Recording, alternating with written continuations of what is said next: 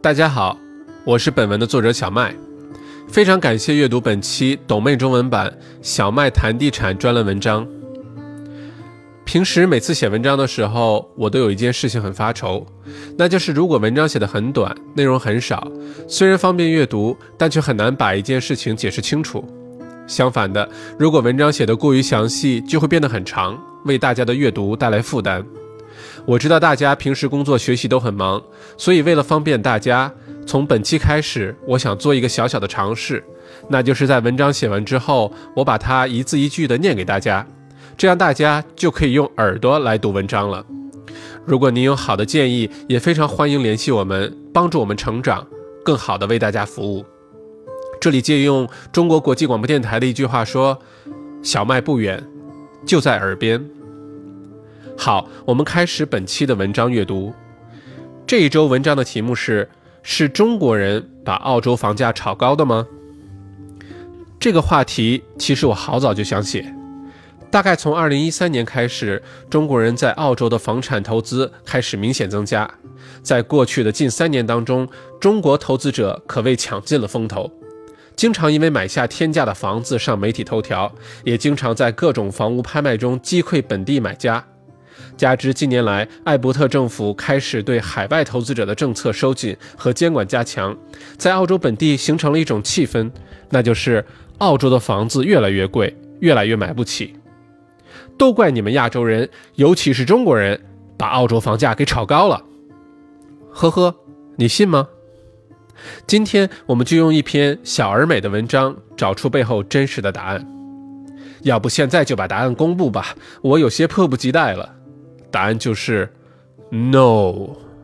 我还想把字体加重，字号增加，双引号、下划线、感叹号全都用上。no。澳洲的房价不但不是中国人给炒高的，反而可能是中国人帮助也给压低的，匪夷所思。咱们接着说。经常看小麦谈地产专栏的朋友们知道，我特别喜欢用数据推翻标题党们。近两年，澳洲本地的英文媒体也好，朋友圈上的公众号也好，可是没少炒作中国人炒高房价的话题。甚至澳洲本地曾出现过几次公开反对海外投资者的网上签名、Facebook page 等，其中都离不开一个关键词：Asian buyers。亚洲买家其实主要指的就是中国人和新加坡人，可是没少背黑锅。一方面都怪我们亚洲人面孔太明显。去参加拍卖也好，去项目发售会也好，你要是美国人、英国人、法国人、意大利人、希腊人、欧洲人、澳洲人（括号就是前面几种人加起来），括回，大家看起来都差不多，没太大的区别。亚洲人买家不一样，你穿着人字拖、大裤衩、T 恤衫，抱着孩子出现在拍卖现场，会让不少人心紧张的心跳加速，对拍卖失去希望。而你黄皮肤黑头发的样子就被深深刻在了出价输给你的人们心里。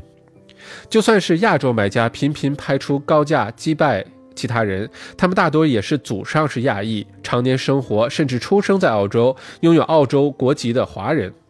和其他美洲、欧洲、英国（括号谁让你脱欧了？括回）南美洲的移民没什么根本区别。澳洲就是这么组成的。另一方面，无良媒体是祸根，新闻本质的真实程度之类的，貌似跟他们没什么关系。他们把你的注意力抓走，换成广告和发行量，对他们来说更加的实际。所以有标题党，所以有缺德的微信公众号。当然了，这个不是今天我们讨论的话题，就此打住。关于本文的题目问题，其实用数据可以非常容易的解答。我调取了 FIRB。也就是海外投资审查委员会，澳洲政府一个专门负责审批海外在澳投资的机构，澳洲统计局 ABS，CoreLogic，也就是一家澳洲独立地产数据机构等几家的数据，把自2011年中国投资者在澳洲地产投资的房屋数量、房产价值等进行了整理，并列出了一个图表，文章中有列出。你也许会问，为什么不往前多看几年？其实不是我偷懒，我把2005年开始的数据都分析了一遍，发现2010年前的澳海外房产获批数量非常的低，和之前陆克文政府的移民政策有关，和我们今天讨论的话题关系不大。所以从2011、12的财年看起。按照澳洲政府要求，海外投资者在购澳洲购买房产，必须向 FIRB 提出申请并获得批准才能购买，否则属于违法违规行为。图中红色代表中国买家申请获批的房产价值，绿色是那一年财政年呃总的获批房产价值，蓝色是整体获批房产数量。这里请见文中的表格。可以很容易的看出，中国人在澳洲的房产投资逐年递增，排名从第三一跃成为第一。其中，2014-15财年更是比上一个财年整整翻了一倍，申请获批价值240亿澳币的房产，也就是1200亿人民币。这还只是2014-15财年一个一年而已，而且几乎所有的资金都去了悉尼、墨尔本，少量投去了昆士兰州。你看看，你看看，还说不是你们中国人把房价炒高的？花了这么多钱在澳洲买房子，房价能不贵吗？别急，咱们退一步，站远点再看一看。根据澳洲建筑委员会 （Master Builders Australia） 的和澳洲统计局的综合数据，海外投资者在澳洲整体房产市场的交易量只有百分之六到百分之八左右，即使是最高峰的年度，也不超过百分之十。而来自中国的投资占整个海外投资者的百分之七，这是二零一二年；二零一三年占百分之十一，二零一四年占百分之十七，二零一五年占百分之二十五。简单的说，就是中国投资者在澳洲地产市场的投资金额比例大约是百分之二。按照悉尼大学经济学教授亨德里斯切克教授的说法。这个比例实在是太低了。澳洲的房价的可负担性差，房价高涨，怎么都怪不到中国人头上。即便是这样，这个百分之二还有夸大的成分，因为我们用的是 FIRB 审批通过的数字，并不是所有申请申请许可啊的投资者都会实际完成交易。当然，也有不少没有提出申请、违法购买的海外买家。现在 ATO 查的就是这一个，但数字说上来说是极少数，基本可以忽略不计。看了上面的分析，有没有觉得原来海外投资者在澳洲买房的比例如此之低？这还不是全部。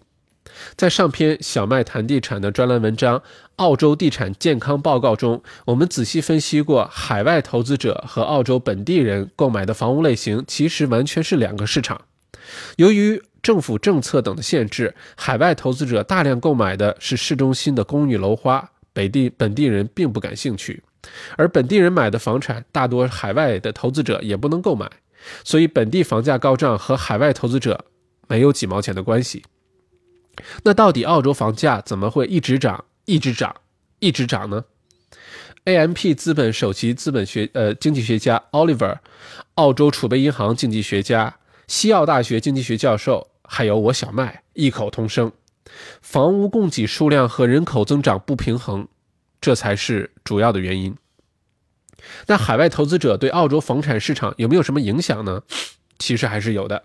负面的影响中最明显的。就是目前墨尔本和布里斯班 CBD 的公寓明显过剩，供过于求，而且户型偏小，建造质量很一般。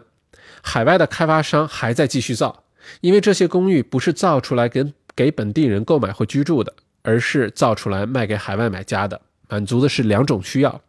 而海外买家经常因为信息不对称或者对澳洲市场不了解，购买本地人不感兴趣的房产类型，而这些房子在将来是很难增值或者再次出售的。积极的影响还是非常多的，其中我们要感谢海外投资者在澳洲的投资。如果没有这些投资的话，很多建筑项目项目未必开得了工，因为本地的开发商盖完只卖给本本地人的房子的话，账可能算不过来。加上建筑行业的直接从业人员，包括建筑工人、设计师、工程师等，和间接从业人员，包括房产中介、过户律师、会计、贷款经纪等，是一个非常庞大的就业市场。没有这么多建筑项目，很多人会失业，建筑的人工成本和建材成本都会增加。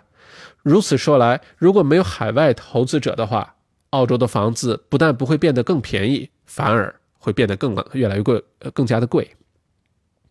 海外投资者的到来对澳洲整体经济也很有益处，因为海外人受本地经济环境影响很小，可以一直买买买。目前海外买家在澳洲投资，因为贷款、额外印花税等影响有所减少，但这都是暂时的。而且，其实依旧有大批的海外投资者到来，只是投资的房产类型和项目有所改变而已。还有，你看，自今年六月开始，海外买家减少以来，悉尼和墨尔本的拍卖清空率有降低，房价有下跌吗？Don't blame the Chinese，亨德利·斯切克教授这么说。